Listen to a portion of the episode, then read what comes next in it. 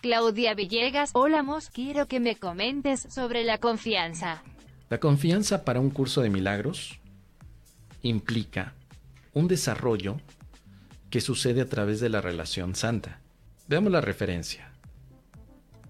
¿Qué es la confianza para un curso de milagros? Porque no es el mismo aspecto que nosotros identificamos en la cotidianidad. Aquí en el curso la confianza tiene una referencia y un impacto mucho más profundo. Los maestros de Dios tienen confianza en el mundo porque han aprendido que no está regido por las leyes que el mundo inventó. Tienen confianza en el mundo porque han aprendido que no está regido por las leyes que el mundo inventó, sino que está regido por un poder que se encuentra en ellos pero que no es de ellos. Esta es la confianza. Es decir, hay un poder en mí, pero no es mío. Aunque yo he hablado del poder de decidir, pero ahora vamos a hablar del poder en el que todas las cosas cumplen un propósito. Es decir, yo no confío en el mundo y sus reglas. Pero confío en un poder interno, por supuesto que proviene de, de, Dios, en el que todas las cosas que veo en el mundo cumplen un propósito para el bien, el bien de la mente que se lleva a la experiencia espiritual. Esa es la confianza. Es decir, no confías en lo que ven tus ojos, confías en lo que es tu espíritu. Y esto es interesante, querida Claudia, porque nosotros pensamos que la confianza es hacia la gente, hacia las cosas que pasan, hacia lo que sus cuerpos nos dicen. Generalmente confundimos ese aspecto de lo que vemos con los ojos con la verdadera confianza. Yo lo dije el viernes, yo no confío en tu cuerpo, pero sí confío en el espíritu que eres. Claro, yo no confío en la ilusión, pero sí confío en la verdad. Es exactamente lo mismo. La confianza es tu entrega absoluta a la verdad, en lugar del análisis de las ilusiones. En una relación santa practicas la confianza no en la persona, sino en el amor. Sí, porque alguien puede decir, oye, es que la relación santa, pues fíjate que mi, que mi, que mi viejo, el Fidencio, el Fidencio Derbez, me engañó, se inventó una boda, el desgraciado, y me dejó aquí como novia de pueblo. ¿Cómo voy a confiar en Fidencio Derbez? Efectivamente, no puedes confiar en el cuerpo ni en las actitudes del cuerpo. Confías en el amor. Y el amor no es lo que el cuerpo hace. El amor es una experiencia interna que te habla de que tú no necesitas nada de manera contundente del mundo, sino que el mundo es una manera de expresar algo que acabas de descubrir internamente, una plenitud total. Dentro de ti está el amor, no está en Fidencio Derbez ni en las promesas que él te haga. No importa lo que él te haya dicho. El amor sigue siendo Dios y sigue siendo la verdad. Aprender a poner tu confianza en el amor es básicamente la enseñanza del Espíritu Santo. Y por eso es que el desarrollo de la confianza pasará por diferentes fases. Vas a tener que renunciar a tu ego, a tu manera de ver, a tu manera de percibir las situaciones como buenas o malas.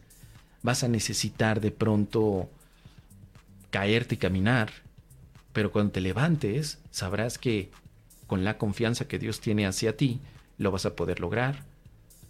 Entonces, la confianza tiene que ver con el perdón, tiene que ver con la expiación. Confianza implica entonces amor en Dios. Y mi amor por Dios es tan grande que puedo entonces confiar en ti. No en lo que hace tu cuerpo, ¿eh? Tú eres mi hermano y es mi relación. Por eso dice aquí Belkis Mosa, el perdón lo debo practicar todos los días a todas las personas y situaciones, si no, no puedo avanzar con el curso. Mira, la confianza y el perdón van de la mano. Se tiene que practicar el perdón hasta que logres la confianza absoluta con tu hermano porque eso representará la confianza absoluta con Dios. Si tú no confías en tu hermano, si no, tú, tú no confías en las cosas que están pasando en el mundo, el perdón se tiene que seguir macheteando, como decimos aquí, o sea, seguir trabajando con el perdón. La confianza es entonces nuestro medidor, si lo quieres ver así. ¿De qué tanto amas al Hijo de Dios y por lo tanto a Dios y tú como hijo de Dios. No puedes decir, oye, es que yo, no, no, no, no sabes, amo a Dios de manera impresionante, lo amo con la fuerza de los mares, lo amo con el júbilo del viento, lo amo. Eh, no, no tienes que cantar la canción de Rafael para decir cuánto amas a Dios. Se nota. ¿Cómo te relacionas con los demás? La relación con tu hermano eh, debe ser una relación de confianza, pero en tu hermano, no en su cuerpo. Ojo con ese punto. Su cuerpo siempre te va a mentir, siempre. Pero la relación con tu hermano trasciende la suma de sus partes. Y este punto es tan abstracto y requiere que le echemos coco que lo más fácil es decir, ah, sí, pues es que tu hermano es agresivo. No, el cuerpo que veo lo interpreto como agresión, pero mi hermano no es su cuerpo. Mi hermano no es su cuerpo. Escríbelo aquí. Mi hermano no es el cuerpo que miro. Mi hermano no es el cuerpo que miro. Mi hermano no es el cuerpo que miro. Para que entonces luego le puedas preguntar, Espíritu Santo, entonces, ¿quién carajos es mi hermano? Porque te la pasas todo el libro hablando de mi hermano. Pero si mi hermano no es el cuerpo que miro, entonces, ¿quién es? Chan, chan, chan. Ayúdame, Espíritu Santo. Quiero ver a mi hermano, no a su cuerpo. Digo, su cuerpo está allí. Hace cosas ese cuerpo y yo las interpreto como buenas o malas. Pero mi hermano no se ve con los ojos del cuerpo. Chan, chan, chan. Visión espiritual. Claro, entonces la confianza depende también de tu visión espiritual. La confianza depende de la práctica de la expiación. La confianza va a ser un resultado en el cual te vas dando cuenta qué tanto aceptas el amor como realidad. Así de simple. Mi hermano no es su cuerpo, por lo tanto, la confianza no va en, lo que ese cuerpo dice. Oye, es que ese cuerpo me ha mentido como no tienes idea. Sí, pero no es tu hermano. No es tu hermano. Un cuerpo es una ilusión.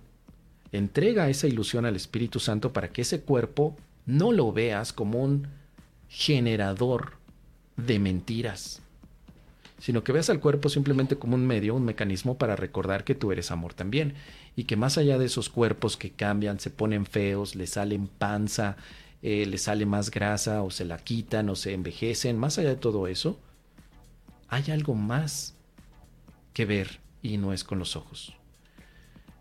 Dice por aquí Belkis, ahora sí entiendo lo de amigos en lugar de enemigos. Claro que sí, querida Belkis, por eso. Un amigo es alguien en quien confías, sin importar lo que su cuerpo haga. Amistad, hermandad, visión santa, confianza, todo eso está relacionado. Tu cuerpo no me dice nada. No importa que ese cuerpo grite, se arranque las greñas o se ponga miles de collares y diga miles de cosas. Tu cuerpo no me dice nada, pero la amistad que entablamos me dice todo. Me dice que Dios me ama, que mis pensamientos son los únicos que me pueden hacer daño, que el Hijo de Dios es libre de pecado y que por supuesto seguimos siendo tal como Dios nos creó. Dios no nos creó con cuerpos para que tratemos de imaginarnos cuerpos que estén inmaculados. Pero sí nos creó con un espíritu que no tiene mancha alguna. Espíritus prístinos. En esa experiencia nívea de paz. Por supuesto, eso sí, somos hijos. Eh, por eso al final, lo único que tenemos que hacer es darnos la oportunidad de recordar que la confianza se va desarrollando poco a poquito. Que si en este momento tú te sientes desconfiado, pues tu caso es el de mil millones de personas más. Pero eso no quiere decir que te vas a quedar allí. Que a través de tu práctica del perdón, de que sigas perdón y perdón y perdón y perdón y después seguir perdonando y te pones a bailar la rolita de perdonando ando, eh, el perdón. Acuérdate todo lo que dice el maestro Alberto Vergara en la canción del perdón. Es la única forma para confiar no vamos a llegar a otra. El perdón es básicamente el aspecto que hay que seguir desarrollando para desarrollar la confianza. ¿Qué te parece, querida Clau? Déjame tus comentarios.